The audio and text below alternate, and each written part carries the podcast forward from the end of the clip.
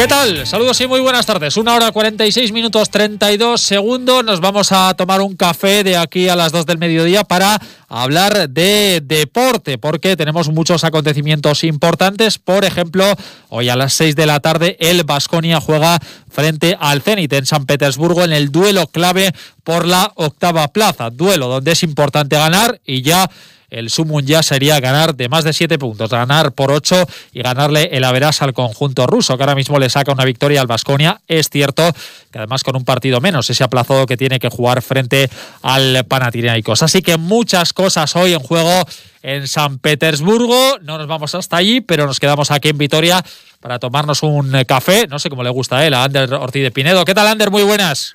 Muy buenas, Roberto. ¿De qué tipo de café eres? Si eres cafetero. Yo soy muy cafetero y expreso, solo, sin azúcar, a saber. Así me gusta, Ander, como vi, los, los que nos gusta el café, así, así, solo es como mejor se disfruta. Oye, hoy, Ander, habrá que tomarse un buen café si Vasconia gana, ¿no? Porque es, yo creo que es el partido clave ahora mismo. Bueno, hay que tomárselo antes. El, equipo tiene que estar a tope, tiene que estar súper concentrado y motivado porque es, es una, una, final, ¿no? Una de las primeras finales que tenemos y bueno, y si gana, pues contentos. También hay que estar luego tranquilos y relajados si ganamos porque tenemos luego otra final. O sea que, bueno, hay que ir un poco poco a poco, partido a partido y concentrado en lo que tenemos ahora. Es verdad, Ander, que ellos tienen esa victoria de, ventaja, además que ganaron también en el Buesa por 70-77, que tienen que jugar un partido aplazado contra Panathinaikos, que no está precisamente para tirar cohetes, pero es verdad que las rachas son muy diferentes, ¿no? Vasconia llega con seis victorias en los últimos siete partidos, solo ha perdido contra el intratable líder Barcelona, mientras que ellos en los últimos ocho solo han ganado dos, ¿no? Entonces, un poco, eh, ¿cómo ves la contienda y estas dos rachas tan contrapuestas? Bueno, pues sí, son, son situaciones diferentes. Eh, sí que es verdad que bueno, el Zenit está por encima, con lo cual tiene esa sensación de poder estar un poco más relajado sin tener que relajarse, ¿no? Porque Vasconia viene a tope, ¿no? Pero bueno, eh, ellos también se lo van a tener que tomar como una final, porque llega el final de la Euroliga y todos los años vemos que hay partidos apretados, todos los partidos cuentan y ahora no te puedes no, no puedes tener ningún desliz porque no solo es el Vasconia, tienes al Valencia y algún equipo por detrás. Entonces, bueno, ellos estarán seguro que también muy concentrados y sabiendo que si ganan, pues ya ponen mucha tierra de por medio. ¿Cuáles son los principales puntos fuertes y los débiles de Zenit? Para mí el principal punto fuerte ahora mismo es la dirección de juego que está teniendo Pangos con el equipo, ¿no? Yo creo que está haciendo realmente todo lo que quiere Xavi Pascual en el campo, dirigiendo muy bien al equipo, metiendo sus tiros que tiene que meter y, organizando muy bien al equipo, ¿no? Yo creo que el punto débil se lo tenemos que meter nosotros, que yo creo que es defender hoy muy fuerte y volver un poco al equipo loco, ¿no? Yo creo que hay que meter un poco ese ritmo Vasconia que solemos tener con el equipo para, para que al Zenit eh, no, no se desestructure un poco, ¿no? Todos los equipos de Xavi Pascual son equipos muy trabajados, que dan muchas vueltas a balón, que defienden muy bien, de pocas anotaciones. Entonces yo creo que si metemos un poco un ritmo más de juego, creo que les podemos hacer mucho daño. Y Ander, ¿cómo, ¿cuál es el punto clave o qué está sucediendo en Basconia para que el equipo esté tan bien a estas alturas de temporada, cuando prácticamente hace mes y medio parecía que había dicho adiós ya a la Euroliga? Bueno, yo creo que sobre todo el principal artífice de todo esto es Dusko. Yo creo que Dusko está sabiendo tener al equipo muy motivado y, y realmente exigiendo a los jugadores lo que, lo que necesitan para, para, para poder ganar los partidos y creo que el, el, equipo está creyendo mucho en esa filosofía, ¿no? Sobre todo defender mucho, que de ahí podemos correr y luego en el equipo, en, en, perdón, en ataque, mover bien el balón y que los jugadores se muevan y no sean muy estáticos. No, yo creo que sobre todo es esa defensa para poder jugar rápido y, y bueno y que los, los jugadores sean partícipes de, de, de los, los, minutos que les da el, el entrenador. No, yo creo que en ese sentido el Vasconia en los últimos dos meses está, está jugando el baloncesto que queremos verle y bueno llegamos en un momento yo creo óptimo para poder poder rascar ese partido en San Petersburgo. Ander Ortiz de Pinedo, como siempre, un placer. Un abrazo, gracias. Un abrazo, Robert. Chao. Bueno, pues además del partido hoy en San Petersburgo, se juegan a las 7 menos cuarto el Fenerbahce Zalgiris, a las 8 y media el Alba Olympiacos y a las 9 el Real Madrid frente al CSK de Moscú. Escuchamos precisamente a Dusko Ivanovic en la previa del partido. Puede ser que es un partido clave y, y sabemos, espero, que sabemos que tenemos que hacer y a ver qué pasa. Bueno, es un equipo que ha sorprendido mucho de su clasificación, pero yo creo que es un equipo que está hecho de, de jugadores con mucha calidad, con mucha experiencia y sobre todo un equipo que juega con mucha paciencia en ataque. En defensa juega muy duro y probablemente su clave de su juego es uh, Pangos, que está no solo dirigiendo y también está anotando y que tiene tres excelentes uh, tiradores, que tiene juego interior potente. Es un equipo completo. Mira, por dónde pasó nuestra derrota contra Madrid. Si no defendimos, si no jugamos agresivo, tenemos pocas opciones. Después, defendiendo bien, siempre tenemos situaciones más fáciles en ataque. Para mañana a las 6 de la tarde, Kinky Valencia Basket, a las 8 Panathinaikos Estrella Roja, 8 y media Bayern Múnich Efes, a las 9 menos cuarto, Olimpia Milán-Barcelona cerrará la jornada el duelo entre el Maccabi y el Villarreal, un partido que se va a jugar el día 4 de abril. Además, cita importante, además de la Liga CB, donde jugará el Vasconia este fin de semana, cita importantísima para el Araski, que el sábado recibe al Ensino, luego al Campus Promete, obligado a ganar el conjunto de Made Urieta estos dos partidos y pendientes de los eh, rivales directos, en este caso Ensino e IDK Euskotren sobre todo, para que eh, esperar algún tropiezo de, ellos y poder meterse en puestos de playoff. Pero lo primero que tienen que hacer es ganar sí o sí estos dos encuentros, sobre todo el del sábado frente a un rival directo como es Ensino. Cambiamos de balón, nos metemos en el mundo del fútbol porque el Deportivo Alavés se ha ejercitado esta mañana preparando ese partido del domingo a las seis y media frente al líder, frente al Atlético de Madrid en el Wanda Metropolitano, el conjunto colchonero que va a llegar tocado después de que ayer perdiese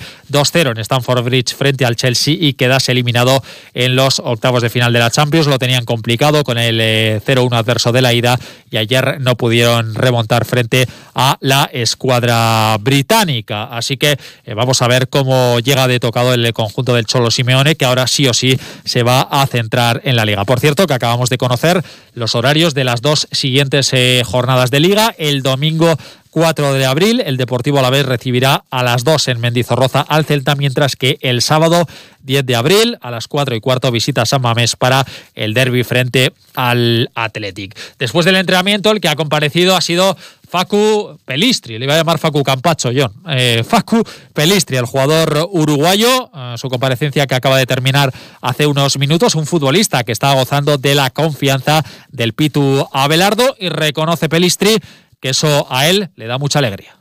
Por suerte el técnico me está dando la confianza, a su vez que, mis compañeros y eso para un jugador es bueno. Siempre que llegas a un lugar nuevo eh, es complicado, pero, pero por suerte con la confianza que te dan te vas sintiendo cada vez mejor y a medida de que cada vez sume más minutos eh, sería todavía mejor el, el rendimiento y la confianza de un jugador.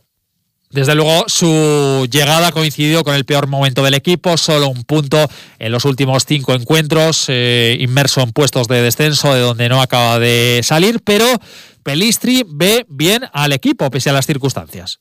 El equipo está bien, estamos trabajando muy fuerte, muy duro, estamos encontrando una idea de juego que yo creo que de acá a final de temporada, que quedan muchos, muchos partidos, si jugamos todos de la misma manera y concentrados en cada partido que yo repito que para mí es fundamental no pensar en el que viene sino en el que, en el que o sea en el que vas a jugar no en el próximo. Yo creo que de esa forma vamos a poder conseguir resultados y ganar muchos puntos de acá al final y ojalá que, salga todo lo mejor posible bueno, pues desde el equipo por lo menos se trata de inculcar optimismo y creen que no, que no han estado eh, tan mal en estos dos últimos partidos, pero es verdad que se han escapado puntos de la forma muy dolorosa, tanto contra dos rivales directos como Sasuna y Cádiz y también en ese duelo frente al Betis donde el equipo ganaba 0-2 en el minuto 24, así que habla de confianza estos dos partidos estuvimos cerca de, conseguir la victoria y por, más o menos 10 minutos de cerrar el partido fue una historia totalmente distinta. Como, te digo, si, si esos dos partidos hubiésemos conseguido los tres puntos, ya estaríamos mucho más arriba y hoy sería todo distinto. Por eso cada partido hay que afrontarlo de la misma manera, seguir concentrados y sabiendo que podemos. Eh, es un momento difícil, pero, pero en el fútbol siempre esto es así, hay que disfrutar de, de todo y seguir metiéndole